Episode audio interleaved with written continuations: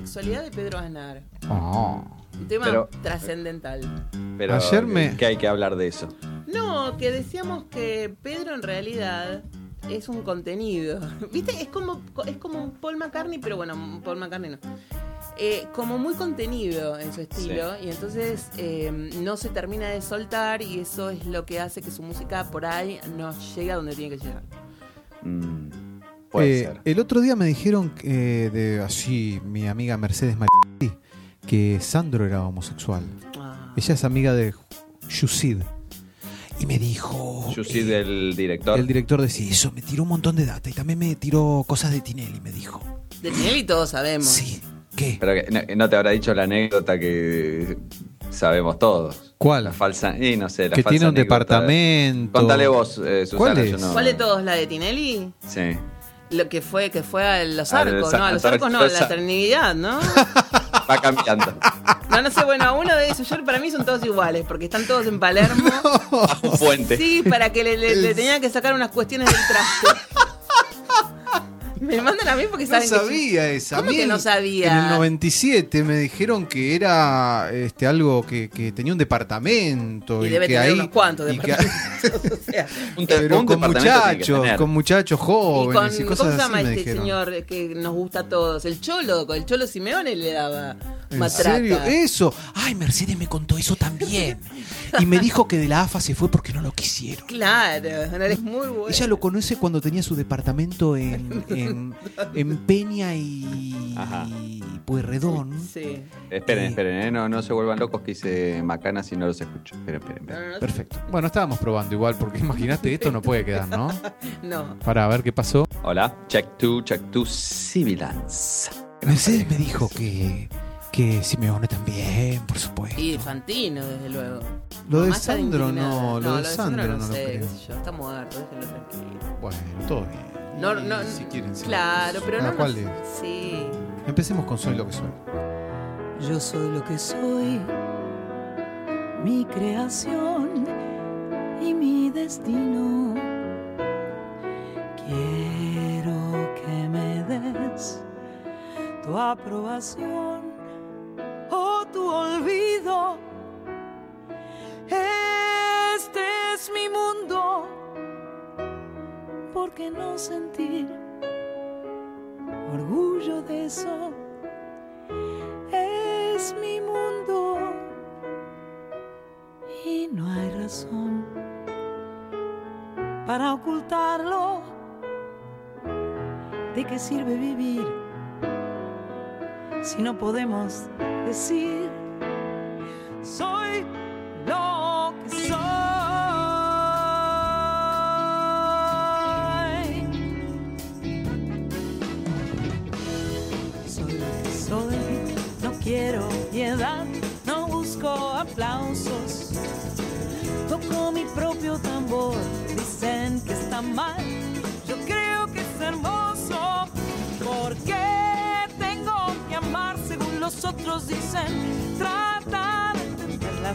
de mi mundo.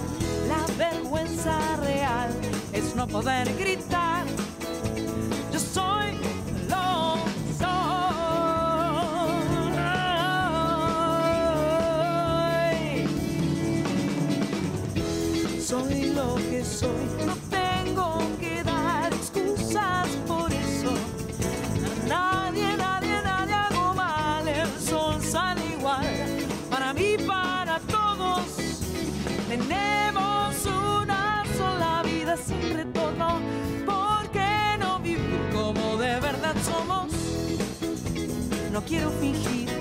No voy a mentir.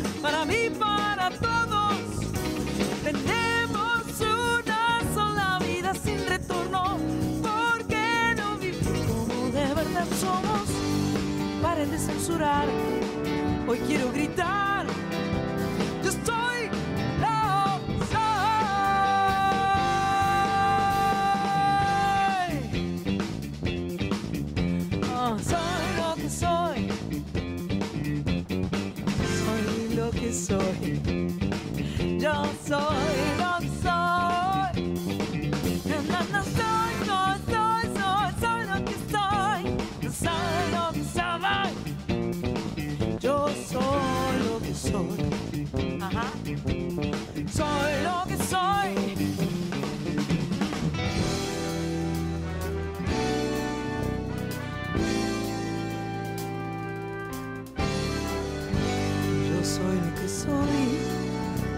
looking so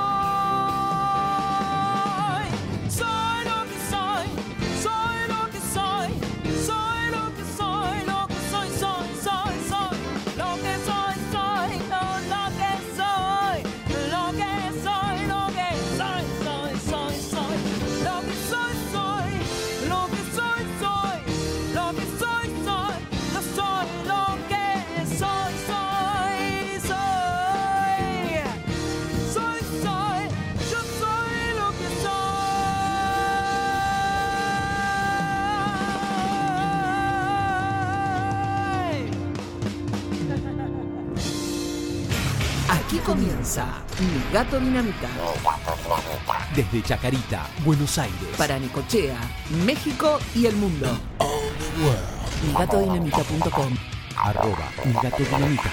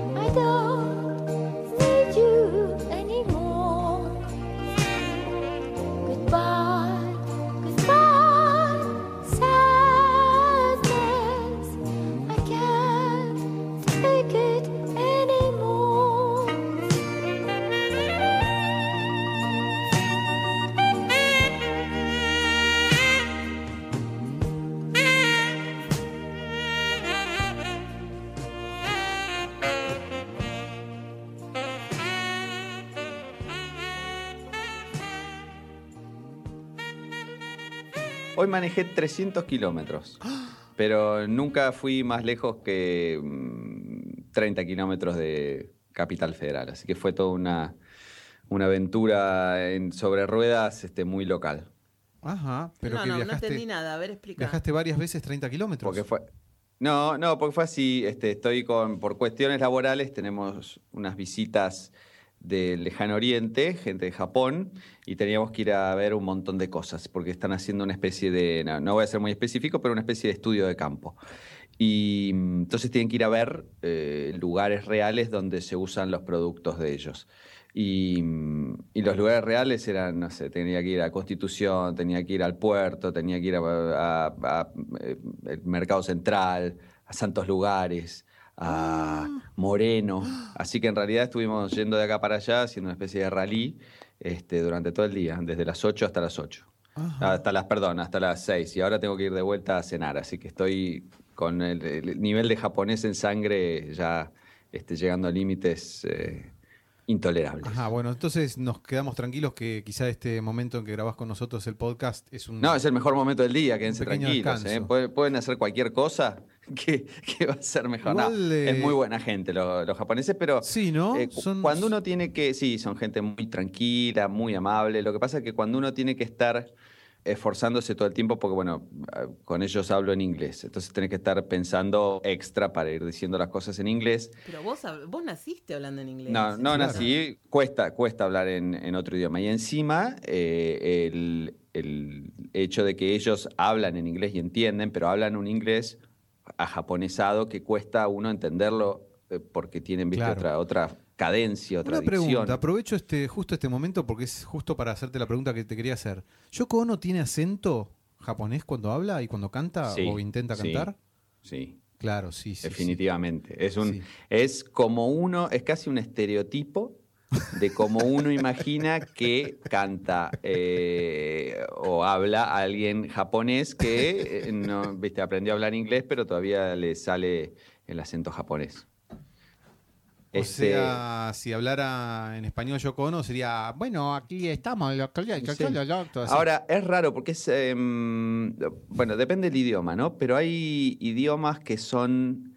eh, a que al cantar eh, desaparece el acento. En general, por ejemplo, el inglés británico o el irlandés o el escocés, que tiene un acento cerradísimo al hablar, en el momento de cantar desaparece. Bueno. Salvo que sea, eh, yo el otro día estaba escuchando la, una publicidad que después la, la podemos linkear de un whisky irlandés donde Mm. cantan uno- Mm. los, protagonistas de la- del, del aviso y es tan cerrado que te das cuenta que hablan. Bueno, hay de todo, Bueno, ¿no? Pero eh, en general, este medio que desaparece, puede ser cerradísimo y un poquito desaparece a la hora de cantar. Elton John dice expresamente que cuando canta, él Mm. canta en yankee. Sí. Claro. Porque exactamente. incluso en una entrevista eh, cantó un fragmento en inglés británico del tema Tu Mm. canción y sonaba totalmente ridículo.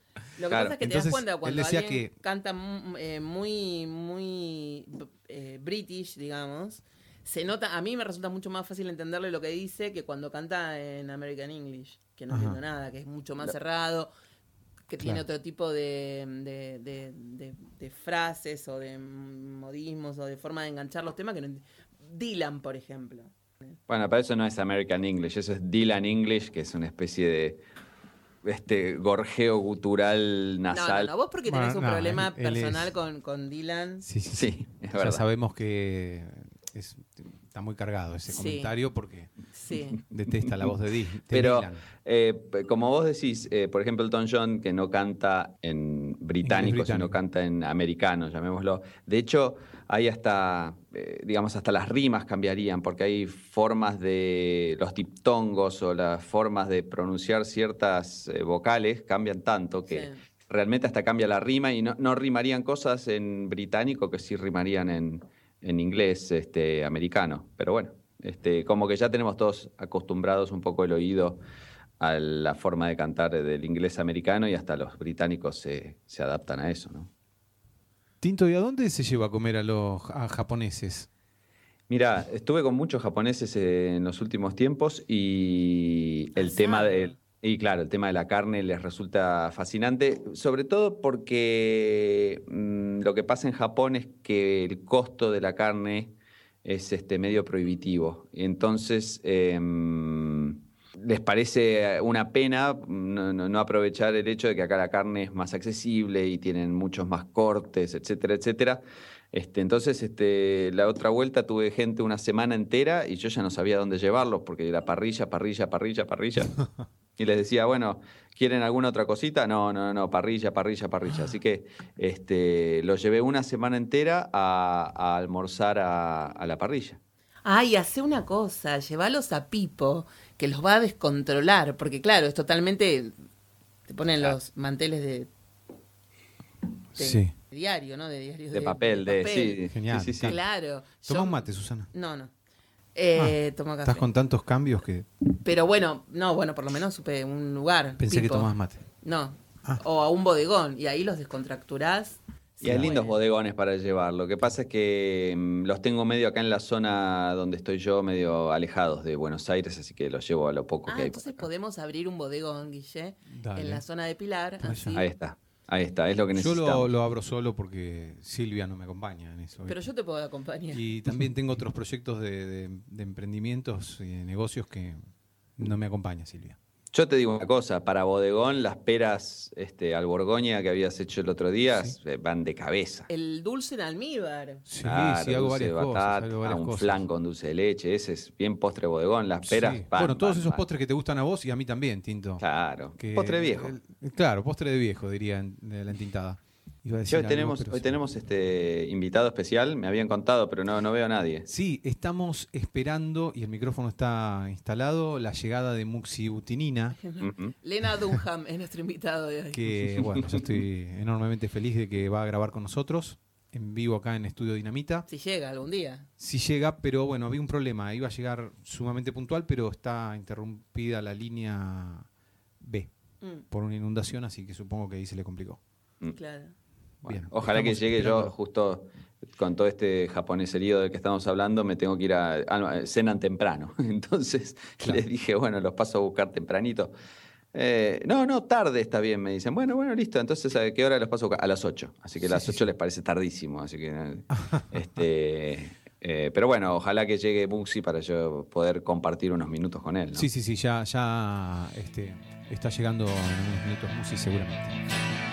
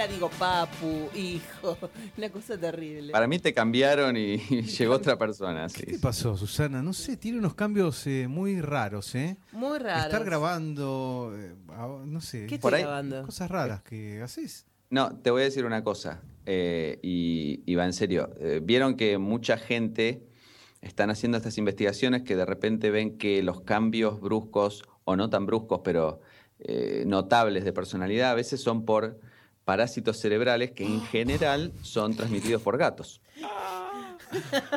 Hablamos de esto. Sí, hablamos, hablamos de, de esto esto, hace Tinto, mucho, de los hablamos- parásitos cerebrales que se transmiten por los gatos.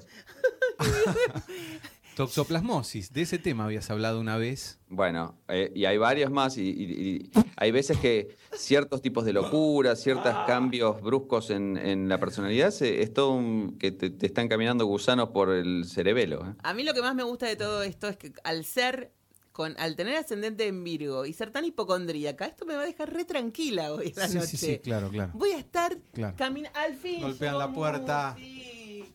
Llega Muxi. Ay, mira, me trajo agua para el remedio. Hola.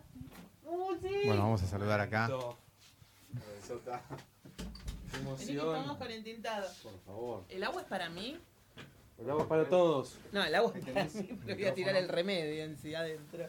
¿Cómo andan? ¿Cómo estás, Musi? Bien. Bueno, mira, Ahí lo tenemos a- tenés a- entintado. entintado, Esto mirá. Es una Buenas. Tinto genio. Musi. cerca del coso, ¿eh? Les voy a decir una cosa igual. eh, tengo una. Eh, el refresco del- de, la, de la cámara de ustedes es más o menos uno cada tres minutos. Así que recién tuve a Muxi sacándose la campera durante 30 segundos.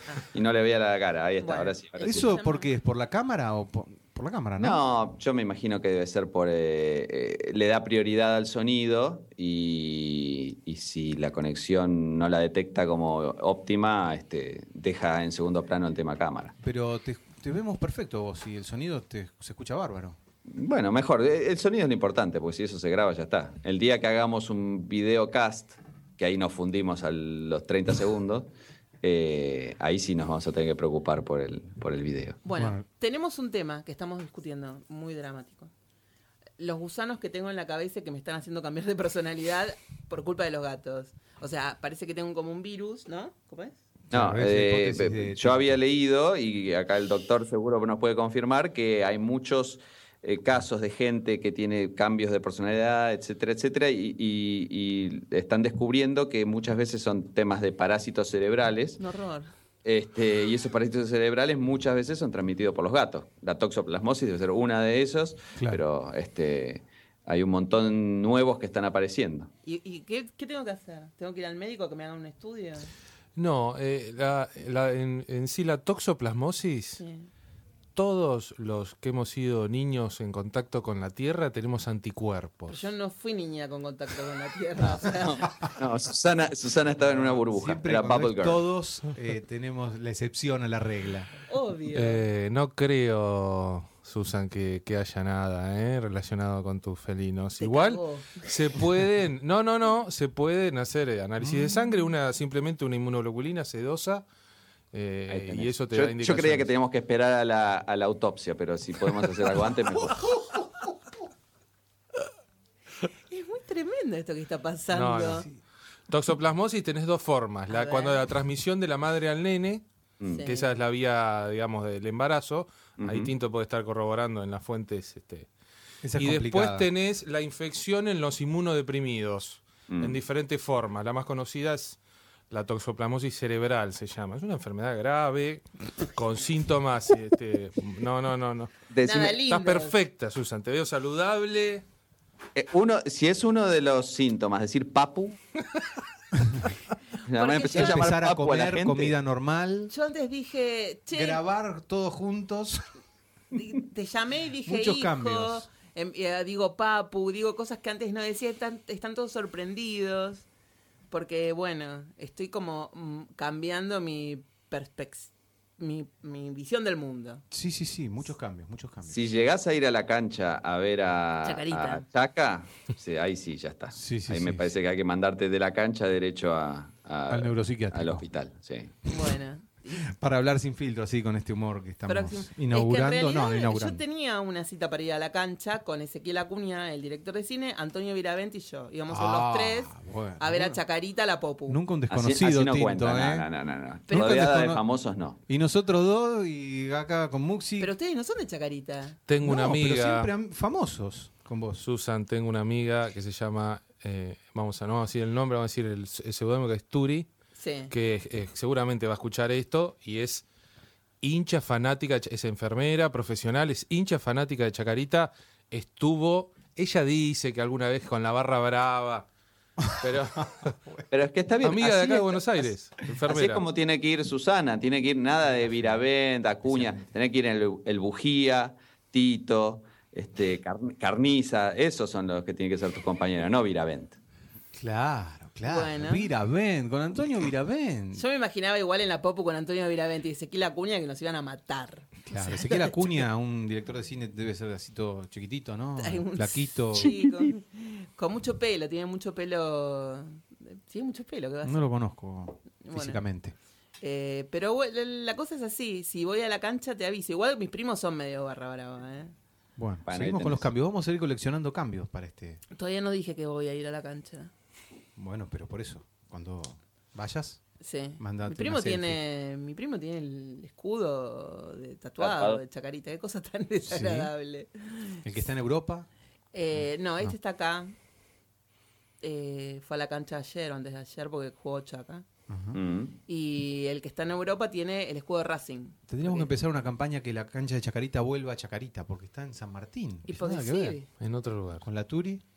¿Está, Sí. eh, ¿Está en provincia? Posta. está en San Martín, Mira vos. claro. Yo Claro, esa la conozco. San Martín, sí. Esa- a Yo esa también. fui. Yo también. Pero Hay muchos hinchas célebres de Chacarita, aparte de. de Boy vos, Flores. Sí, sí. Carlitos Balá. Villarroel, eh, el hermano de. ¿Cómo es que se llama? Claudio, no. el Claudio es, Sergio. Sergio. Yo una vez compartí piso de radio con Ama Sergio Necochea, Villarroel. Sergio. Eh, ah, le mandamos un saludo. Ama Necochea, viaja mucho a Necochea. Y él me quiso llevar a la cancha y yo me negué en ese momento. Dije, no, gracias, Sergio. Eh, hay muchos hinchas. Eh, yo me acuerdo que de chico pensaba que Ferro era un equipo grande porque Rolo Puente, Rolo Puente en, en Polémica del Bar era de Ferro. Pero después no conocí nunca más un hincha de Ferro. Este, que no- me parece que no es un equipo grande Ferro.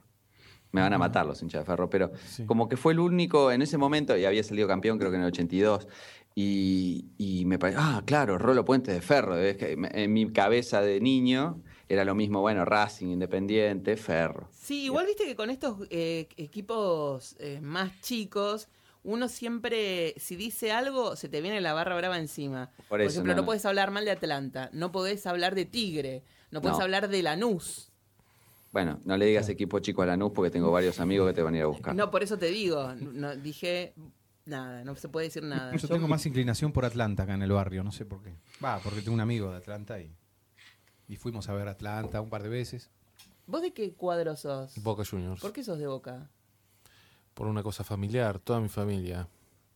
Abuelos, ¿Tu, tu, tu hijo también? mi hijo también, Mi hijado. Federico. Hay una oveja negra en la familia que es mi hermano que es de River Plate. Me parece muy bien. Uno, es que uno tiene, con, con el tema de los cuadros y de, de ser hincha, uno tiene que tomar las propias decisiones. Pero en general lo que pasa es que no es una propia decisión, es directamente eh, antagonismo, porque pasó lo mismo que, que dice Muxi en mi familia. Mi papá es el mayor de los cuatro hermanos eh, y cuando nació el cuarto, el, el menor, mi tío Eduardo, se hizo de boca solo para, eh, digamos, este, molestar a mi papá. Y, y ahora es fanático de Boca y todos mis primos son de Boca por ese lado. Y como que sea eso, o sos del mismo equipo por un tema familiar, o alguien solamente por llevar la contra se hace de, de alguien completamente de- del opuesto, ¿no? Del Claro, clásico. claro. Claro. En mi familia, mi tío, el, el marido de, de- de la hermana de mi mamá, cada bebé que nacía le regalaba un- una batita de chacarita y había que llevarlo a la cancha. Así fue como yo me hice chacarita. Claro. Nací y me llevaban a la cancha, un desastre. Ahora, qué color es poco de bebé, ¿no? Un Este, horror. rojo, rojo y negro. No, no, Una no. cosa Sí, los, los funebreros. Los ¿cómo funebreros, claro, ¿no? Muy terrible todo. Claro. Y mm, mi papá no tuvo voz ni voto. Igual a mi hijo no le interesaba demasiado el fútbol, supongo. Pero mi hijo era de River. Yo debería haber sido de River. Bueno, pero es que uno en esa época, sobre todo, me parece que, bueno, Chacarita fue y vino, pero medio que podía ser de River y un equipo que mm, normalmente, viste, no estuviera todo el tiempo en primera. Yo, por ejemplo, soy de River y de, de vuelta, no quiero que me maten de Chacarita, pero quiero decir que podía ser de dos equipos de uno un poco más chico. Yo soy de River y de Temperley. Mm. Los de Atlanta- Ahora están los dos en primera, pero hincho por River, pero los de Atlanta se tengo mi jactan, corazón. se ca- los, de, los de Atlanta se jactan precisamente de que no, no son eh, de otro equipo. Claro, son, son solo de Atlanta. Pero Sí, vos porque- no sos de Atlanta. No, Vos sos de Boca. soy de Boca. Ahora sí. Ahora sí, ¿desde cuándo? Yo, yo vi una bandera colgada ahí Yo atrás. veo una Exacto. bandera Acá colgada. hay una bandera. ¿Desde cuándo No voy a contar mi historia porque me da vergüenza. Lamentable. No, no, no. La Bueno, bandera tiene alrededor de 30 años. Will. No, no, no, no, no. Perdiste una apuesta y te tuviste que hacer de Boca, no sé qué. No, no, no, no, no. Yo eh, a los 21 años empecé a hacer de Boca. No sé si sabías Bueno, que no está eso. ¿Vos, de-. ¿Vos abandonaste Atlanta para, por Boca? No, no, no era de River. Peor todavía. Es un Oh. desastre. Ahí ya no sé qué, Qué yo, opino. Decía que era de River. Y a los 21 años fui a- re contento a ver River, me fui a comprar la camiseta de River y, Y no había. No sentía la camiseta. Y le dije a nuestro amigo Martín, que además me costó mucho decirle, porque digo, Un hincha de River fanático. un hincha de Martín. River, Martín, fanático, pero fanático, fanático total, le digo, che, no, me parece que no soy de River. en la cancha, ¿viste? Estábamos ahí en la... Es muy triste esto. Es casi como salir del ¿Cómo, closet, Willy? porque es una cosa como que tenés Bueno, que aceptar algo que Eso es lo que muy dentro. obligadamente todo el mundo pues, sí, comenta o comentó cuando yo dije eso, porque fui al fulbito al fin de semana siguiente y me dicen, che, ¿y cómo estuvo? No soy más de River. Digo, soy de Boca. Te lo juro, por Dios que es así. Es muy triste, Por Dios muy... que es así. Fue, fue, fue una adaptación, ¿eh? fue Pero un vos tema, sos el que te tenés la, toxo- toxoplasmosis. Quizás fue eso. Se lo tuve que. Yo pensé que lo había contado acá, pero no, no, no me, a veces me cuesta contarlo. Pero vos sí, escúchame. Después fue de a hablando- poco ir diciéndole a la familia, mirá. tía, Están no hablando de cambios River. fuertes de la personalidad. El que tiene cambios fuertes es este.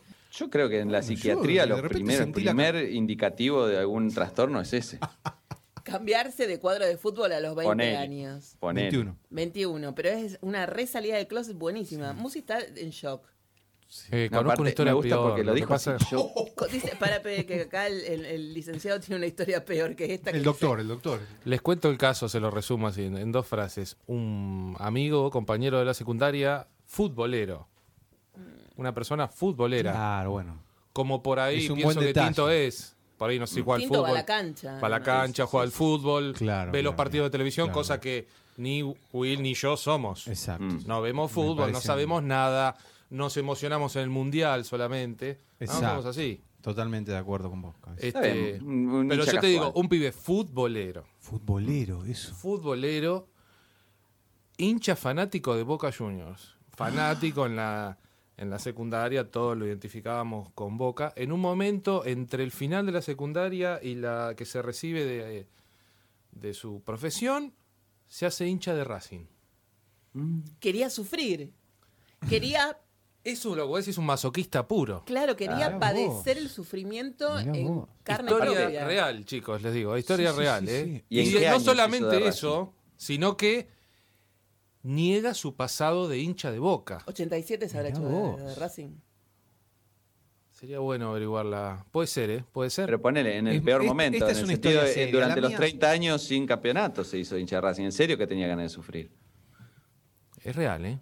Muy Mm. genio. Qué loco, qué loco. Es verdad lo mío, o sea, yo no, no nunca fui futbolero y No recién elegí, elegí un equipo de fútbol a los 21 años, pero hasta los 21 dije que era de River. Bueno, si no sos futbolero, ¿por qué demonios tenemos una bandera de boca colgada en el Porque hay cosas que yo no pierdo la esperanza. A mí hay esperanzas que me mantienen vivo, como por ejemplo la de un día ser futbolero. Vos me estás jodiendo. Hace 20 años que juego al fútbol y sigo, es como Tinto con el café, él no pierde la esperanza y toma Ustedes café. dos y están toma del orto. café. Yo se los tengo que decir. Ustedes dos están para el psiquiátrico, no yo. Yo tengo como ideales bastante normales y voy mu- Yo- mutando de hay acuerdo a- cosas al que mundo. siempre digo, un día voy a descollar. En el fútbol, eh, en el sexo también. Esto de Italo. No, Siempre soy Pero- un desastre hasta que un día, siempre tengo la esperanza que un día voy a ser ¿Y cómo buenísimo. haces para que, que te banquen las parejas si, si no descollas en el sexo? Qué sé yo. No sé. Por ahí la preguntales a- esperanza de compartir ahí. Doctor, ¿qué opina? Preguntales a mis parejas. Si ya- Me si trajiste. de- eh, Si definimos este, descollar como algo excepcional, claro. definamos descollar como algo excepcional, digamos. Tuve este rendimiento sexual óptimo, ¿no? Eh, eso no tiene que ser algo frecuente, me Claro, parece. puede ser una vez. Ah, tenés razón. O sea, una vez en la, Una vez, in the cada tanto un descollo y cada tanto algo normal. Me gusta esa idea. Que si no, no sería doctor. descollar, porque ahí ya donde se transforma Claro, en normal. Claro, no es- si no siempre es descollar. se desvirtúa. Lógico. Me lógico. gusta, me Igual, gusta. Me gusta, me gusta esa, esa idea y yo me parece que la comparto. Yo creo que puede ser que eh, todos nosotros, vos viste, no sé, Messi, claramente eh, lo suyo es el fútbol. Y el mejor, no sé, patinador sobre hielo del mundo, lo suyo es el patinaje sobre hielo. Pero, eh, ¿qué pasó? Se cruzaron con Messi, tuvo, nació en Argentina y se cruzó una pelota rápido. Y, y la- el mejor patinador del mundo sobre hielo probablemente haya nacido en Rusia y todo el mundo patinado sobre hielo. Pero, ¿qué pasa si yo soy el mejor patinador sobre hielo del mundo y nunca tuve la oportunidad de patinar sobre hielo? Está bien tener esa esperanza de que quizás hay algo Sí. billar, ajedrez, este, no sé, pintura al óleo, algo que Claro. por ahí uno nunca hizo, pero es un genio y está ahí grabado en los genes. A punto de, sí, en cualquier momento de, de descubrirse. Es tu propio, tu próximo tuit. Yo con el fútbol, y bueno, no voy a seguir enumerando las cuestiones, pero tengo esa esperanza siempre. Que un- y estoy convencido de eso. Y juega- de hecho jugás al fútbol. Juego hace 20 años ya. Este es mi ¿Cuántas? año 21 ¿Una vez por semana? fútbol. Una vez por semana. Bueno, Eh, y bueno, y tres o cuatro veces en el año, para que tengan un parámetro, juego, juego bien al fútbol. Ahí Juego tenés. bien y me voy contento. Sí. si esto es una especie de consultorio de, de- Sí, de- de sí. psicoanálisis, yo nunca metí un gol en mi vida, Susan. Nunca metí un gol. Mira, pero nunca ¿Ves? jugaste. Muy poco jugué al fútbol. Claro. Nunca metí un gol. Goles me han metido.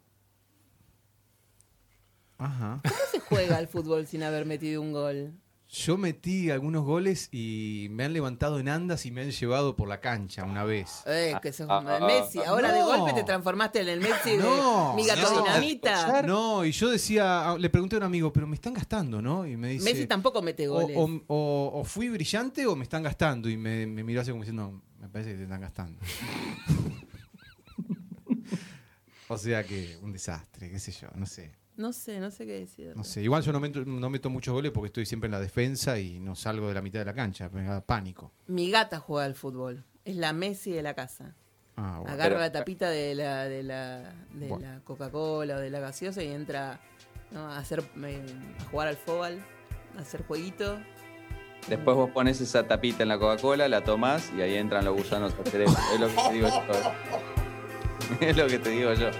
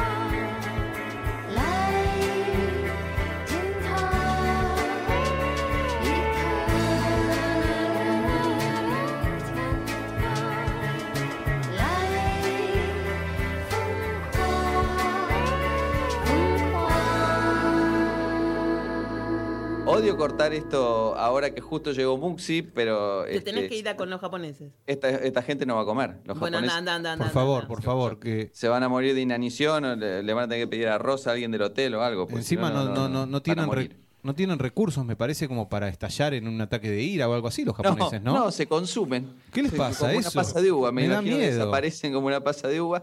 Claro. No, le dicen nada a nadie que se está muriendo y se mueren. Claro, claro, claro. ¿Cómo Bueno, le va a es pasar a Susana? japonés. ¿Con los gusanos? Cuando usan. Bueno, gracias a todos. Saludanos en japonés. Te dejo eh, eh, sayonara, sayonara, así se sayonara. Yo sé tres palabras en japonés. Sayonara, arigato, que es gracias. Y- no, eh, kanpai, que es cuando uno dice salud, kanpai. Y mushi mushi cuando uno atiende el teléfono. Mushi mushi. Mushi, mushi. Cuando uno atiende el teléfono. Mushi, mushi. Sí, mushi mushi, eso es Mushi. hola en el teléfono. Mushi Mushi, mushi. mushi. Qué raro. Mushi mushi. Bueno, Así. Gracias, bueno, Tito, por eh, tu Te dejo en buenas manos, Muxi. Bueno, un gusto. hasta luego. Un gusto, ¿eh? Nos vemos. Chao, chao. Mi gato dinamita, un podcast a base de alimento balanceado. Estábamos hablando un poco de, de- de- de los extremos, ¿no? De- Sí. Del valor de las palabras, del valor de- real de, la- de las palabras, que hay que tomarse literalmente y que no. Es muy difícil no tomarse las cosas literalmente. Yo soy una persona que se toma todo literalmente. Ajá. Porque no entiendo la- las ironías. Salvo que me, agre- me, me aclares que es una ironía, a veces no, no lo cacho. Sí, ya sé que es una patología no entender las ironías. No, no me lo tenés que... Es grave. Es grave, es grave. No entiendo las ironías. Bueno, es una ironía lo que estoy haciendo. Qué boludo, pero te digo que no las entiendo. Es como la gente que me cuenta chistes y sabe que yo no me puedo reír porque no los entiendo. No entiendo los chistes. Claro. Me dicen, pero no te reís. No, porque no, No. entiendo los chistes. No, claro. Un señor que escribió un libro sobre el significado del chiste y su relación con el Ah, inconsciente. sí, muchacho que tenemos ahí, mira. Soy como un Freud. Allá. ¿No? Escribió un libro. Y bueno, ¿y qué decía Sí. él? Yo sobre ese capítulo en No, justo particular, no lo leíste. lo que me acuerdo, eh, y soy un muy poco conocedor, ¿no? Pero que Freud, gran parte de sus escritos, en el comienzo, eh, como que él cita mucho siempre las fuentes. ¿Viste? Él va haciendo como toda una, así una relevo bibliográfico, que en, que en un artículo científico actual lo tenés por ahí en otro lado, eh, pero siempre esa parte como Claro, que me como resulta que- tediosa. Ah, sí. ¿viste? Sí. Ah, claro, Sí. porque bueno, eh, Él quiere en la interpretación de los sueños y en el chiste y su relación con el inconsciente hace como un estado del arte, ¿no? Claro, sí, sí, sí, sí, Eh, de lo hace que un es. estado del arte de lo que es que se ha escrito hasta ese momento sobre el chiste. Claro, eso lo haría alguien, sí. Eh, y bueno, de hecho, si Redondeen uno- la idea, redondeen, porque los que no cazamos los chistes y la ironía, quedamos en bolas. Ay, claro, Bueno, que- de saber que. Muxi estaría, eh, digamos, diciendo que le embola esta parte del- del- de algunos libros de Freud, como por ejemplo el chiste y su relación con el inconsciente. Eso lo escuchaste.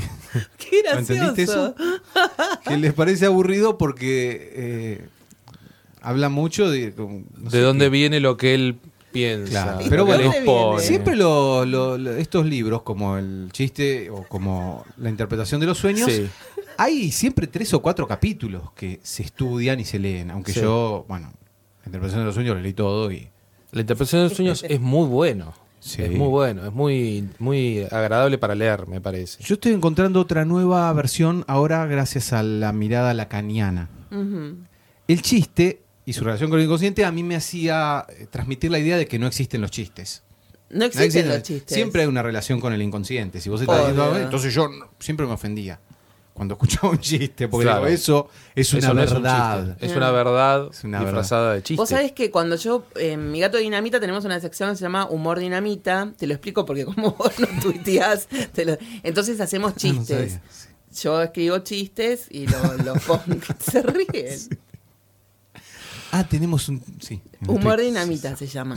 Y yo siempre que pienso un chiste o que traigo un chiste de algún lado, generalmente, Mm. trato de que ese chiste no le caiga mal al otro. Imagínate. O sea, Claro, Pero esa es la clave lacaniana. ahí que está. Lacan, lo que. Digo, tampoco soy un experto, en el- pero digo, Lacan, ¿qué dice? Que el chiste lo sanciona el otro. Claro. Entonces, sí hay chistes, pero hay que ver qué piensa el otro de ese chiste. Eh, Hay cosas que son muy graciosas, pero que hoy por hoy por ahí no caerían bien. Entonces, para no herir susceptibilidades, no lo digo. Claro. Ni cosas de color, ni cosas con la religión. O sea, me cuido de todo. Imagínate, debo ser la única persona ridícula en el mundo que anda pensando en esto. Todo el mundo tira los chistes y que explote la bomba. Sí, sí, sí. Pero bueno, el chiste lo sanciona el otro. Claro. O sea, no, se- no hay chiste si no es el otro que dice que fue un chiste. Que fue Si el ofensivo. tipo se ofendió, no es un chiste. No es un chiste. Entonces hay algo ahí en una relación con el otro. Sí, Eh, bueno, sí, sí, entonces sí. empecé a pensar que hay chistes, porque si no uno se anda ofendido todo el tiempo. Y a veces, muchas veces, con un chiste se sale de una situación incómoda, o uno hace un chiste para aflojar cierta tensión. Mm. O, entonces existe el chiste como una cosa válida y de hecho hasta de juego, de flexibilidad, de- ¿no? El tema No es que- todo, ay, ese No, chiste.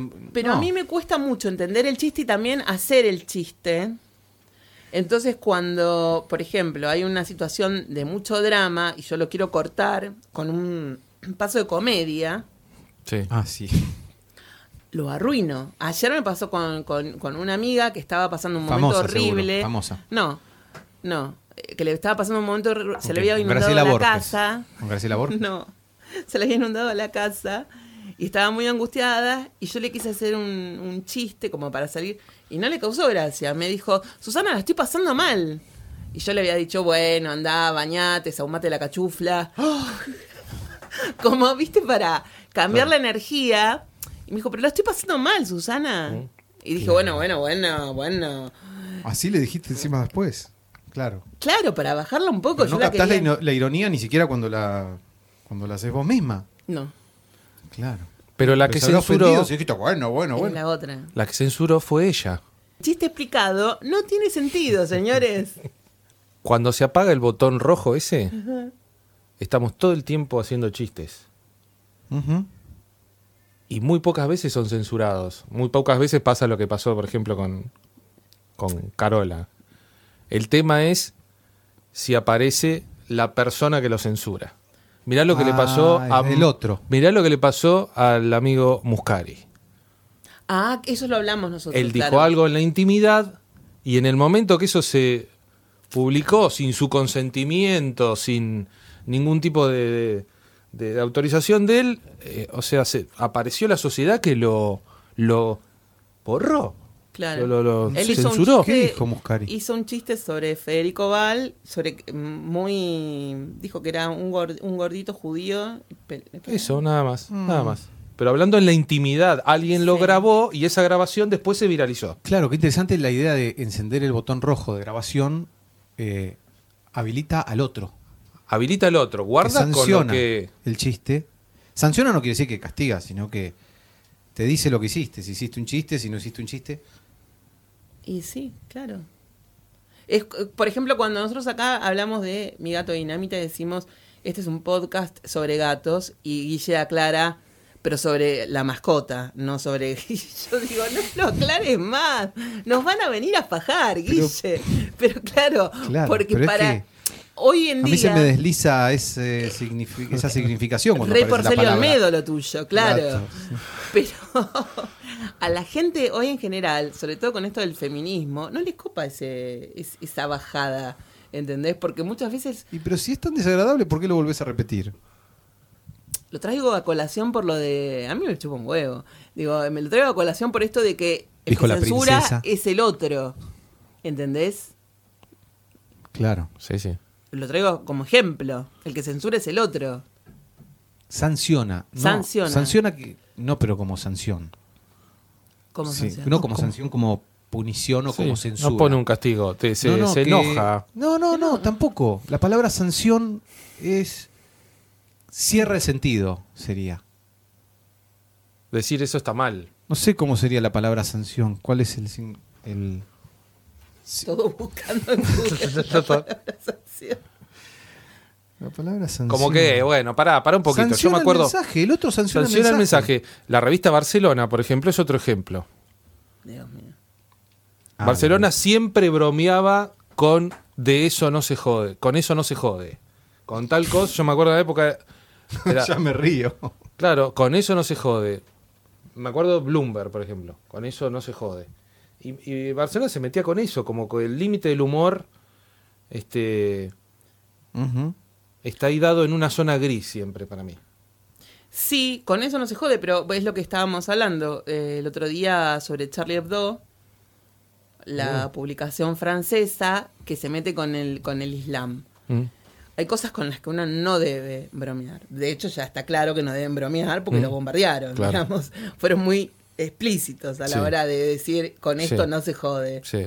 Entonces digo, hay ciertos límites que uno no debe pasar. Uno ahí habla, bueno, pero yo tengo libertad, puedo decir lo que quiero. Bueno, el otro también tiene libertad, creo que para accionar, ¿no? Mm. Y defender lo que, el- lo que cree. Sí, sí, sí, sí, no es, digamos, tan libertades individuales, viste, con cierta proyección, no, no, no.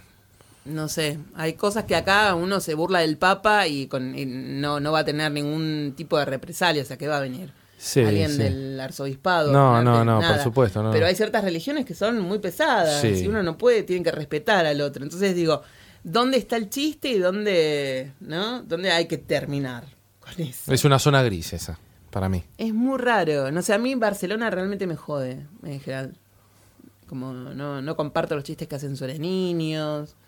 Este, me parece que los niños no deberían estar en eh, ser burlados, por ejemplo.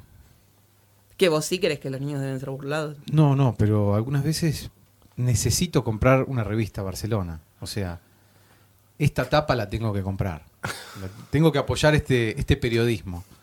Pero bueno, no sé, no, no vi nunca que se burlaran de niños. Es muy amplio igual, no, no yo no, Eh, no recuerdo son- tampoco eso, pero debe estar, no sé si vos lo decís. Hace un poco compré y las colecciono, porque me parece el mejor periodismo que hay en este momento. Desde hace varios años ya. Dios mío. Claro, yo opino todo lo contrario. Y sobre todo estoy en contra de Ingrid Beck. Totalmente en contra de... ¿Dónde está el café? ¿De quién? De la que maneja Barcelona. ¿no? Claro, era, era antes era el, el- el esposo de, de Victoria Donda, era el que la manejaba, Ah, claro. el que la inventó, digamos. Para mí es muy buena. No, a mí no, no, no, no, no, no me copa. Sí, sí, se metían con la nenita y con Antonia, qué sé yo. Es una nena, güey. Metete con el padre, boluda. No con la nena. Ah, bueno, sí, sí, ya por ahí sé en lo ese que decís. punto. Recuerdo con precisión cómo era el ejemplo de Charlie ¿Pero Hebdo. quién es Charlie Hebdo? Charlie Hebdo. Hebdo es una revista, una cómic francesa que entraron a... Ah, Charlie, Charlie, sí.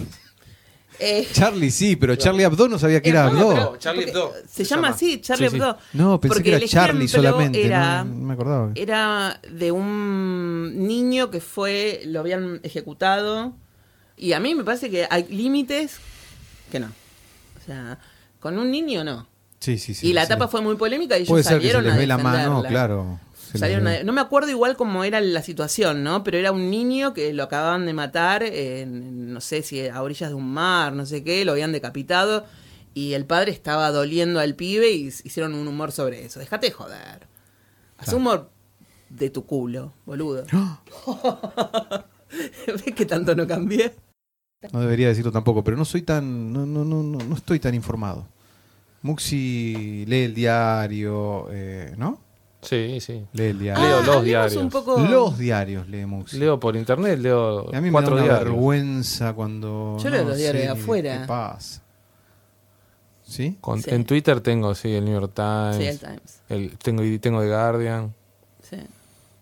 Qué bueno. Sí, Eso se nota. Y el país. Uno está hablando con los demás. Sí, ¿Pero vos por qué decías? Por- o sea, como que te molesta eso. No, no leo. No lo Ah, leo, no lees. Porque no leo. Y es una energía. pesada. Es una energía que la, no te sirve en absoluto, te, te da provecho el enterarte de que Donald Trump mandó el portaaviones más grande que tiene ahí a vigilarle la bahía a los norcoreanos, ¿viste? Y vos decís, bueno, está pasando esto, y lo comentaba, veníamos hablando con el taxista, pero bueno, no puede hacer nada. No, no Entonces, puede- por ahí Menos- estás- menos si no tenés ni idea. Claro, no, pero estás este, eh, estudiando un libro de carpintería para eh, hacer algo en tu casa, arreglar algo y va a ser algo mucho más este, útil, ¿no? Sí, pero incluso a mí lo que me pasa es que el otro día, por ejemplo, una amiga me decía que ella no lee y le encanta estar en una burbuja y no estar informada de nada. Ajá. Yo digo, sí, bueno, pero hasta cierto punto, porque después ya se vuelve como algo frívolo el no estar informado de nada. Sí, sí, sí. Porque sí. llega un momento en que algo tenés que saber. Mínimo. Me cuesta a mí remitirme mi memoria al estado en el que yo estaba así, desinformado totalmente. No sé a qué edad empezás a... Igual a lo que Basta, uno tiene che, que basta de hacer. mirarme así, de No. decirme frívolo. No, No, no, no. Lo que uno en un tiene que hacer es estado lo siguiente, total. Que es muy difícil igual. El tema este de separar. Primero, ningún diario te va a decir la verdad. Ningún No, medio te va a decir la verdad. Entonces, con eso que vos obtenés ahí, o sea, no tomarlo como, como la última palabra, No, sino no. que sacar tu propia conclusión hasta ahí nomás, porque en la, la mayoría de los medios hay operadores políticos acá y en el mundo. Los saludamos a todos. Eso por un lado. Entonces, si vos podés ser objetivo a la hora de leer y no pensar que lo que estás leyendo es la verdad absoluta, no hay problema. El tema es cuando, me acuerdo que una vez una, un amigo había viajado a, a Israel en el 2000, 2001, Nicolás Abruj, que hizo un documental sobre Israel, que está muy, eh, Israel y Palestina, que está muy bueno. ¿Qué es Palestina? El Estado de Palestina. Ah, no, no leí nada. Nos, van a meter una bomba, Guillermo. No, no, sí, sí, sé lo que es Palestina. Bueno, él hizo. Hasta ahí más o menos. Fue, fue a hacer informado. un viaje a Israel y a Palestina en un momento de mucho conflicto y yo lo seguí todo por la CNN. Yo veía que explotaba todo y le mandaba mensajes para ver si él estaba bien. Y él me decía, no, no creas lo que vos ves. O sea, está muy jodido el tema, pero vos no creas lo que ves en la CNN. Porque es como si yo te hablara del, del 2001. Nosotros estábamos en ciertos lugares donde todo el quilombo del 2001 que se daba en ciertos sitios, a nosotros no nos tocaba. Porque vivíamos, no sé, en la provincia o, ¿entendés? No estábamos en la Plaza de Mayo las 24 horas. Claro. Entonces, no estábamos en el lugar de las explosiones. ¿Qué es lo que pasa por ahí en Israel? Vos ves la zona de conflicto, pero no todo Israel es así. Si no, estaríamos todos muertos. Entonces, a partir de ahí, empecé a tomar las cosas con un poquito más de, de, de- de frialdad y si no, me hubiese vuelto loca. No le estás prestando mucha atención, o como que no te, no te chupa un huevo lo que estoy No, diciendo. tengo una atención distribuida. Ajá, Escucho perfecto. Sé todo lo que dijiste, ¿querés que te diga? sí.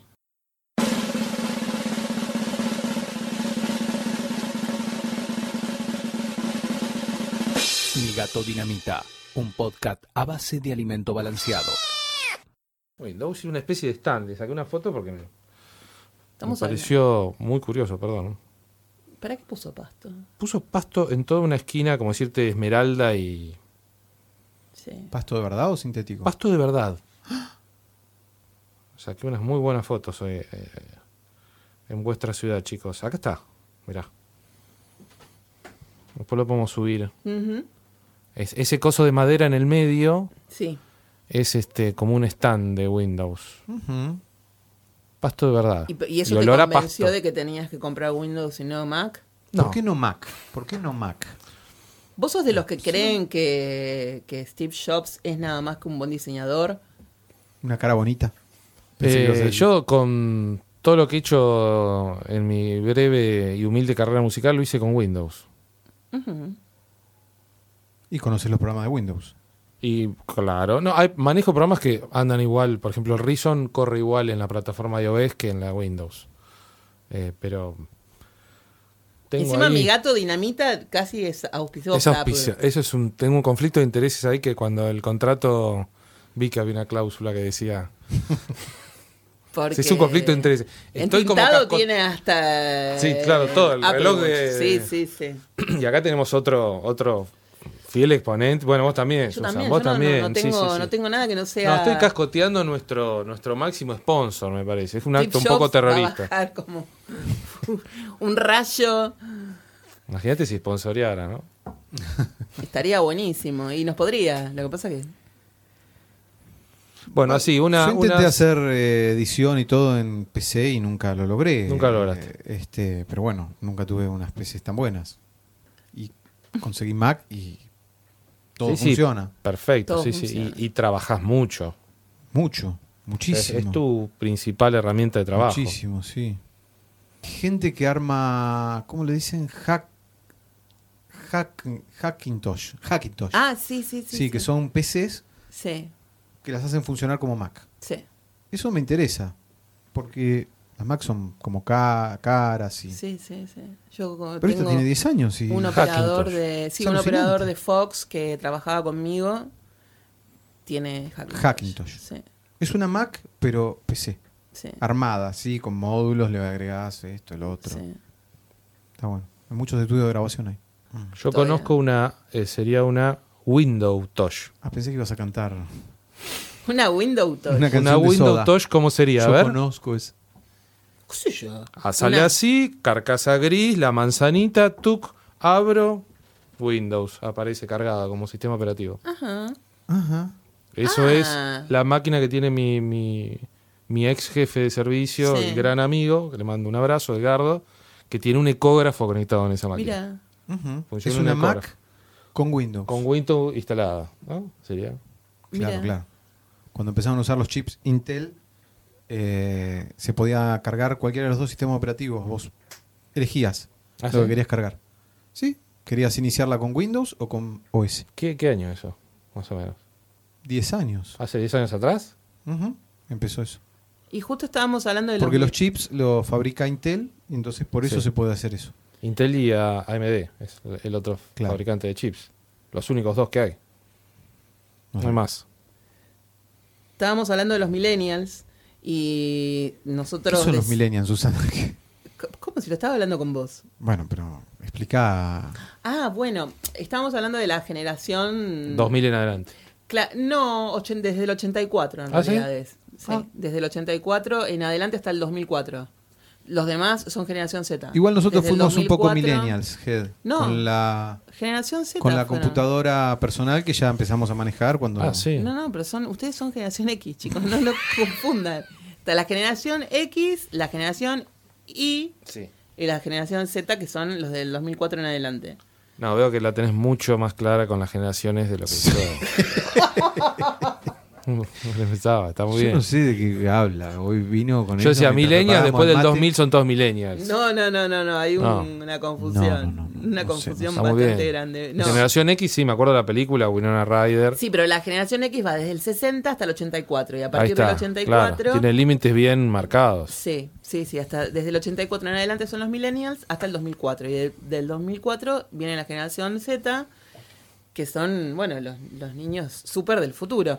Pero digamos que lo- los millennials son los, los, los que ya vinieron con otro tipo de información que vinieron de la mano de la computadora. Vos no naciste de la mano de la computadora, Guille. No, no, no. Pero de muy niño manejaba Pero no, y no programaba. Despertamos muy cosa- rápido a la computadora. Sí, pero no, no, no. Vos decís que sí, que No sos sé, qué millennial. sé. Por eso nos sentimos tan reflejados con, eh, con Lena Dunham y, y, y su relación con, con la vida, con la sociedad y con todo eso. ¿Qué dice En Elena crisis. Dunham? ¿Querés leer algo? Hace un rato le leí algo.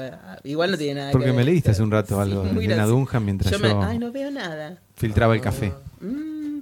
Dice, una noche mi padre se sintió tan frustrado por mi comportamiento que se fue a que le diera el aire y no volvió hasta tres horas más tarde. Durante el tiempo que estuvo afuera empecé a planear nuestra vida sin él. me había parecido maravilloso, dije, es un genio. Son cosas que se me ocurrían a mí. ¿Vos no, no, no planeabas tu vida sin tu padre cuando tu papá se iba? Sí, sí, yo sí. Yo también. Yo no fui tan normal. Va, no sé si. No, normal, escúchame. Te alegrabas porque tu papá se iba, ¿no? Era Eso como- estamos diciendo. Sí. Como dice mi pobre angelito, por fin libre. Claro. Y bueno. Es- Pero no sé qué es más normal. Sí, normalidad No, es no, una sí, estupidez. claro, Pero no, sé qué es más saludable, ¿eh? No sé qué es más. Acá está lo que le estaba leyendo a Guillermo antes. Yo como Claro. psicólogo pensaría si hay un adolescente, un joven que está pensando eso, cuando el padre se va, diría, qué bien, va por el buen camino. Ah, bien, Ajá. bien, bien. Pero, pero si vos tenés un tipo de 20 años que, que- Sí. Puede es un ser. tipo que está hecho pelota. Visto a los 21 así, años va a tener que ir a psicoanalista urgente. Por eso mismo digo que los que nos sentimos tan identificados, que somos de la generación X, Sí, y que sí, nos sí, sí. sentimos tan identificados y, y sentimos tanta empatía con Lena Dunham, que es clas- claramente una, una millennial, una piba que recién está saliendo al mundo, digamos, ya tiene 27, 28, no sé, por ahí un poco más, tenemos que ir al psicólogo. Yo cuando la veo a Lena Dunham googleando, Pero los adolescentes que, que piensan esas cosas para mí son los que están mejor ubicados. o Bueno, sea. pero digo, yo no, yo no soy adolescente. Digo, si yo me Ah, pongo. sí, claro, no, no. Eso es lo que estoy obvio, diciendo. Si nos pasa ahora, bueno. ¿Por qué yo siento tanta empatía por este personaje cuando hace las pavadas que hace, como googlear las enfermedades? O sea, cerebrales producidas por los gatos. Ponele eh, eso, enfermedades este, de transmisión sexual, eh, qué pasa cuando te metes un hisopo en el oído, muchas veces y muy profundo. Todas las pavadas que yo googleo, las googlea no, mira, yo he googleado de qué se alimenta una pulga, pero esas cosas no. Bueno, pero ella porque eh, googlea enfermedades. Me, me- Ah. me siento sumamente. Una vez estaba googleando lo que ella estaba googleando. Yo estaba mirando la tele, miro así, la veo a ella googleando lo mismo y dije, Dios mío, me van a internar. Esta demente está haciendo lo mismo que yo. ¿Vos que- considerás, perdón, que es algo de demente eh, tener un, leve grado de hipocondría? yo Como tengo, me- un leve grado de hipocondría puede decir, busco en internet una enfermedad, una operación, Que además ya sabes a dónde te va a ya llevar. una foto, Pero ya sabes o sea, a no dónde sé si te es a leve, es moderado, es una foto de un, no sé, una uña encarnada. Claro. Pero vos sabés, vos sabés A que... mí en el Muñiz me dijo la médica. ¿Vos bueno, considerás que eso es algo... eh, si yo. eh, yo estudié medicina y vos me venís con las cosas de internet, eh, me. Claro, a mí me lo dijo el médico. Me dijo, no busques algo porque lo vas a encontrar. Claro. Si seguís buscando, viste, no sé, una vez me acuerdo, tuve un momento así medio deforme, me dolía mucho eh, el, el vientre, pero no, cerca de la ingle, no sé, bueno, más o menos por ahí, y googleé. Y me decía, apéndice infectada por una tenia que eh, causará la muerte suya, no sé, en dos horas, ponele. porque va a reventar y la tenia se va a, a esparcir por todo el organismo. Entonces lo llamé un amigo que había tenido apendicitis para preguntarle cómo se había sentido. Y me dijo, y con mucha fiebre, con vómitos, con eso. ¿eh?". Lo que tenía yo es que estaba ovulando, ¿entendés? Claro, Ovulando. claro. A los dos días dije, ay, qué boluda, estaba ovulando. Eso era lo que tenía. Entonces, ¿para qué mierda buscas en el Google? Y no sé. Bueno, yo el otro día busqué esto que me pasaba a mí, eh, que tenía un desfasaje hormonal. Bueno, busqué no sé qué cuerno, desfasaje hormonal. Obviamente, me dijo, usted está por morir. Buscaste desde ahí, claro. Claro, me dice, usted lo que tiene, ah, no, me- con esto del desfasaje hormonal se me había hinchado el labio y decía cáncer de labio. Oh. Imagínate, que puede ser mortal porque como la gente no, no se da cuenta, no lo consulta. O sea, todo te conduce a la muerte. Entonces, ¿por qué lo vas a googlear si ya sos hipocondríaco? Claro. Mi escena favorita del mundo es un momento de la película Hannah y sus hermanas donde Woody Allen se cree que tiene un tumor Sí. y todo el tiempo está en Bien. paralelo con el médico, ¿viste? A mí me va gustando porque vamos como de algo que vos decías que era de demente tuya, que lo vas como llevando a antecedentes, digamos, más de, de- de años atrás, como Woody Allen. Yo acá, mientras te escuchaba muy atentamente, este, traigo, voy a traer a colación otro relato de gente con diferentes cantidades de hipocondría. A ver, Eh, me encanta. el, este es un guion que mm, Stanley Kubrick lo agarró y lo adaptó a una película, Ajá. ¿no? Stanley Kubrick. ¿Mm? El La director del. El director de 2001. Sí, y del alunizaje. Es el chiste que repite todos los episodios. Te estoy censurando el chiste. Sancionando el chiste. sancionando el chiste. La película, no sé si la habrán visto, es Ojos Bien Cerrados. Sí, obvio. Sí, Amo. sí, sí, sí, la vi. Ojos Bien Cerrados está basada en, en- voy a animarme a hablar en alemán, Traumnovelle, que es Relato Soñado, una novela corta escrita en 1925. Perdón, ¿cómo? Traum. Traum Novel. Traum 1925, Deutung, escrita interpretación de los sueños. Claro, exacto. Escrita por el médico austríaco Arthur Schnitzler. El autor nos cuenta cómo poco a poco se va deteriorando una relación de pareja. Ah, maravilloso. Correcto, ¿no? Muy bien. El joven médico vienés llamado eh, Fridolin, en nuestro caso Tom Cruise, Mm. acomodado, felizmente casado, padre de una niña, durante unos carnavales se siente misteriosamente arrastrado hacia lo desconocido. ¿eh? Se sumerge en un mundo... En ¿Vos la viste? Sí. un mundo de medio camino entre el sueño y la vigilia, en el cual, atrapado por el deseo, vivirá experiencias de extraña y fascinadora intensidad. Mm. Si uno va recordando la película, es terrible. Sí. Va de, de- de una especie de holgorio a un A drama con... ¿Viste? Sí. Entonces, él tiene curiosidad por cosas que le parecen así prohibidas. Es médico, ¿te acordás? sí, sí, sí. Bueno. Es una película que yo veo una vez por semana. Ah, bueno, bueno, bueno. Tengo bueno. un poco algún problema. No, me encanta, me Yo hice encanta. un taller de cine con un direc- eh, con un crítico de cine. Sí. No me Sí. acuerdo el nombre. Castañeda puede ser. En el Museo Nacional de Bellas Artes, que yo era muy asiduo hace algunos años. Sí.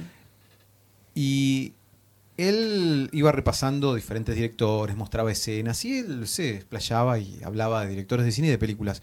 Y cuando habló de Kubrick, dijo algo que me marcó y no puedo escuchar a- el nombre de Kubrick o pensar en sus películas sin pensar eso. ¿Qué cosa? Que era pretencioso, que era así como medio estrafalario, medio... Mm, no. Y lo criticó horrible y quedé totalmente afectado por eso. No, no- lo veo así ahora. No.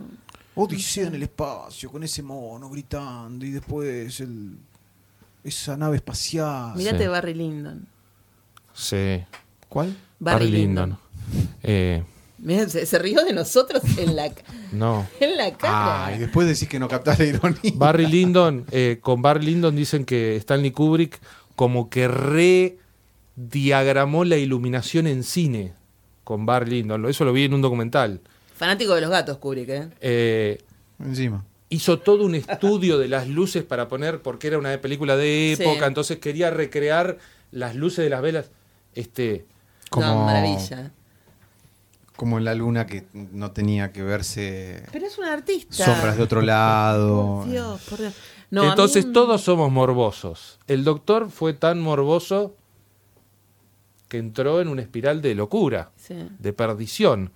Y lo último que te quería decir, esta, esta perla hace rato que te la traía para mi gato dinamita, es que Arthur Schnitzler, el que escribió esta novela, este, mm, bueno, austríaco, médico, en sus obras muestra gran interés por el erotismo, la muerte, la psicología y la crisis social de entre siglos en un centro cultural como Viena. Fue muy admirado, él fue muy admirado por Sigmund Freud, que le llevaba seis años y veía en él una especie de doble literario. Entre comillas, está la cita de esto, si querés, después te lo paso y con quien se cartió en, la última etapa de su vida. En su, en su afán por profundizar en la complejidad psicológica de sus personajes, fue uno de los primeros autores de la lengua alemana en hacer uso de la técnica del monólogo interior. En obras como El Teniente Gussel o La Señorita Else. Cosas que también toma Gaspar Noé en su obra, que es algo que la gente no puede entender cuando lo critica, y es, y es a lo que yo quiero apuntar cuando escriba mi libro. Los diálogos internos que tiene una persona no son censurados, porque son internos, entonces son salvajes y son terribles, y uno puede expresar el odio, la ira por lo que quiera. El y no monólogo por- interior. Y uno no se, no se censura con eso. O sea, después uno lo sublima de algún modo en el arte. ¡Epa! ¡Qué miedo me hace! Que porte. ¡Qué porte! Sí, Doctor. sí, sí. Me encanta. Después mándame la foto. Entonces me parece muy interesante, muy interesante. Interesante. Bueno, Uno de los tópicos. continuamos. No, esto que, que empe- empezaste a hablar vos y por eso me, me- acordé, que es este de... eh, para mí es algo natural de que todo el mundo querer buscar cosas, qué sé yo, o relacionadas con enfermedades o, No. Sí, todo el mundo tiene esa curiosidad. Tiene un valor muy especial porque lo dice un médico. Sí, pero. En general se rehusan a esto y ya vienen fastidiados con los pacientes, ¿o no? Que vienen con todo lo que encontraron en internet, ¿o no? Eh, no, no, no, no, no, no. Por lo menos, este, o sea, Internet es parte de la vida de las personas. No, no, no, no, no ayuda en nada a poner así una cosa, decir no, no busques en Internet porque te va. Es como todo, tenés eh, cosas reales, cosas falsas. Uno se, yo creo que una persona que navega en internet habitualmente va filtrando cierta cosa y después está el médico que tiene que ser, por supuesto, un compendio de, de todo lo que el paciente trae para resolver la duda concreta. Vos No, no, digamos, es viste otra cosa, en Pero por profundidad, ejemplo, ¿no? antes, cuando no existía internet, o sea, para la gente de la generación X que no teníamos internet y no podíamos googlear, buscábamos en la enciclopedia, pero era diferente buscar en la enciclopedia una enfermedad, porque ¿qué podías buscar? Sí, Nada. Había poco. O sea, en una, aunque fuera una enciclopedia puntualmente de medicina, no podías, porque no podías unir las palabras que unís en Google. Mm. En Google pones 10 síntomas seguidos y te aparece la muerte, claramente. Claro, claro. te lleva, o sea, más de dos palabras van a la muerte. Cáncer, tumor, este, no sé, infección mortal. Me gusta la posibilidad que tenés de nombrar esa palabra, que yo doy 20 vueltas antes de ¿Qué, nombrarla. cáncer? Sí. ¿Qué- ¿Cuál es el problema? El 90% de las personas del mundo tienen cáncer. ¿O no? ¿Cuánto, ¿Cuánto es el porcentaje? Pregunta dificilísima. El porcentaje de gente con cáncer, ¿no? No, pero digamos, es como, hay que sacarle el, hay que sacarlo del lugar de ese tabú donde la gente tiene miedo a pronunciar. eh, es una enfermedad, punto, hay que asumirla, punto. Sí, pero mm, cuando uno, viste, está continuamente, estás continuamente trabajando con una sustancia este, peligrosa para quemarte tus manos y eh, como que tenés el doble de cuidado, pero estás todo el tiempo con eso. Entonces, eso te lleva, a veces estás hablando de una manera y ves a alguien que pone la cara que, que, que pone él de, de- ante esa palabra. Entonces, yo creo que también hay que respetar eso. Bueno, ¿viste? bueno, bueno. Eh, pero me parece muy saludable lo que ella hace. ¿eh? Ah, ¿Qué sí, sí, sí. No, Yo no, creo- no. Lo mismo que Woody Allen, volviendo al tema. Toda la vida se la pasó este, haciendo bromas sobre el tumor. En una de las últimas dice, a esta edad, eh, una buena noticia es que diga benigno. Claro. Toda la vida. Y bueno, nunca se lo agarró. O sea, Ay, que hay que no, hablar, pero hay que decir cáncer, cáncer, cáncer. No sé, hay que exorcizar Y bueno, los y miedos, es pero como es- que- ¿qué es lo que hace en el psicoanálisis? Uno pasa los miedos, que vendrían a ser las zonas oscuras por ahí, las pasa a un lugar, La palabra, claro, simbólico. para poder sublimar eso Bueno. y, tra- y transformarlo en algo positivo y no en, en un miedo patológico. Claro, la enfermedad, sí, es que el cuerpo está hablando, ah, qué sé yo, se puede llegar a decir. Claro. eh, lo que no habla las palabras. Por eso habría que decir más cáncer y eso. Y sí, además, eh, o sea, pasarlo de... Para mí Woody es el ejemplo. Toda la vida.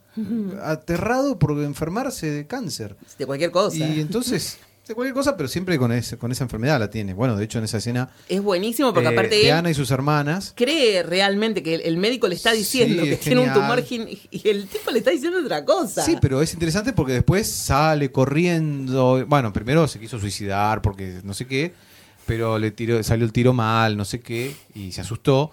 Bueno, fue, el médico le dijo que no tenía nada, después que él imaginó. Y después sale a la calle saltando, feliz, feliz. ¿Te acordás? Hasta que se encuentra Hasta que con por ahí- la disyuntiva. No, hasta que por ahí se da cuenta que, bueno, si no es cáncer, bueno, este, algo me va a agarrar y ay, me voy a Sí. morir un día. Y, Obvio. bueno, Y ahí tiene que eh, explicarse el sentido de la vida. Why are we here? What's life all about? Is God really real? Or is there some doubt? Well, tonight we're going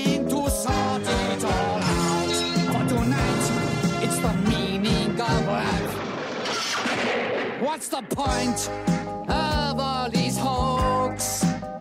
Is it the chicken and the egg time? Are we just yokes? Uh, perhaps we're just one of God's little jokes.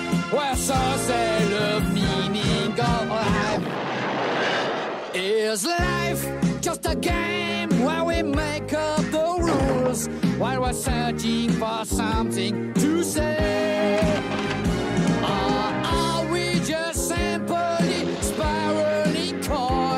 Of self-replicating DNA? In this life, what is our fate? Is there heaven and hell?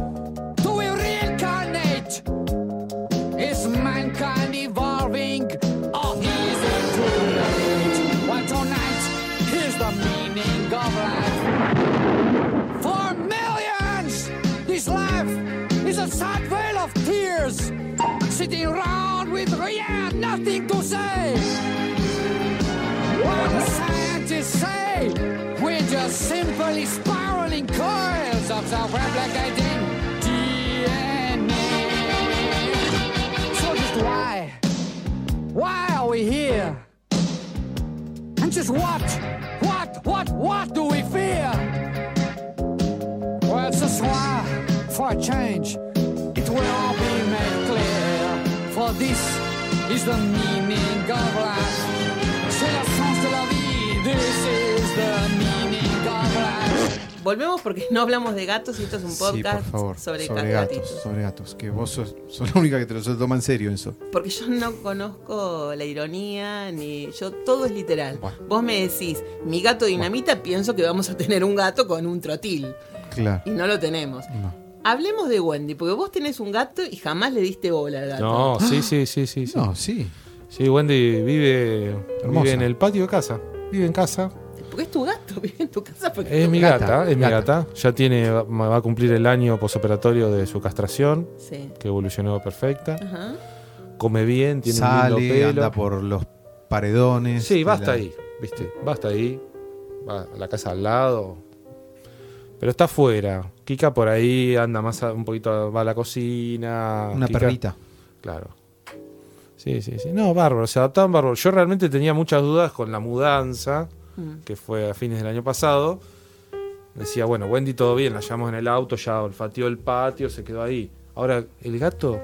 ¿Mudar el gato? ¿Lo dejás durmiendo Kika afuera o duerme adentro? Duerme afuera. Duerme afuera es el estilo Guillermo Gravina. Y porque no quiere dormir adentro, Kika duerme adentro. Ella le dejamos la puerta abierta y anda por ahí y en el momento de dormir va para afuera. Es un poco paseandera. Pero está ahí. Qué brava que sea. ¿Cuál sería el estilo Willy? Para no decir mi Deja- nombre y apellido. Es el estilo Willy. Es dejar al Antes gato de- afuera. Claro. El Porque gato vos decís que tienen frío. Pero a mí me hartan los gatos porque el nuestro. y- pobrecito, ¿no? Salía, entraba, salía, entraba. Yo tenía que estar todas las noches eh, abriendo y cerrando la ventana. Bueno, es lo mismo que hacemos insoportable. en, este, en mi casa con los gatos. Entran y salen del cuarto. Por eso no quiero que se queden adentro, porque cuando se quedan adentro hay que sacarlos porque después quieren salir. Pero Courtney es tan, es tan yegua, tan yegua, tan yegua, que ahora ya calcula el momento de irse a dormir y entonces ella se adelanta y ya se mete en la cama. Y cuando la querés sal- sacar, se mete abajo de la cama, cosa que no la pueda sacar. Imagínate una cama Sí. gigante donde... Lo mismo que hace. Carlitos todas las noches últimamente. Insoportable. No es terrible. O sea, Claro. y ayer quería que se durmiera en otro lado y la tipa fue antes que nadie y se atrincheró. ¿No pensaste ¿En qué? la, la eutanasia?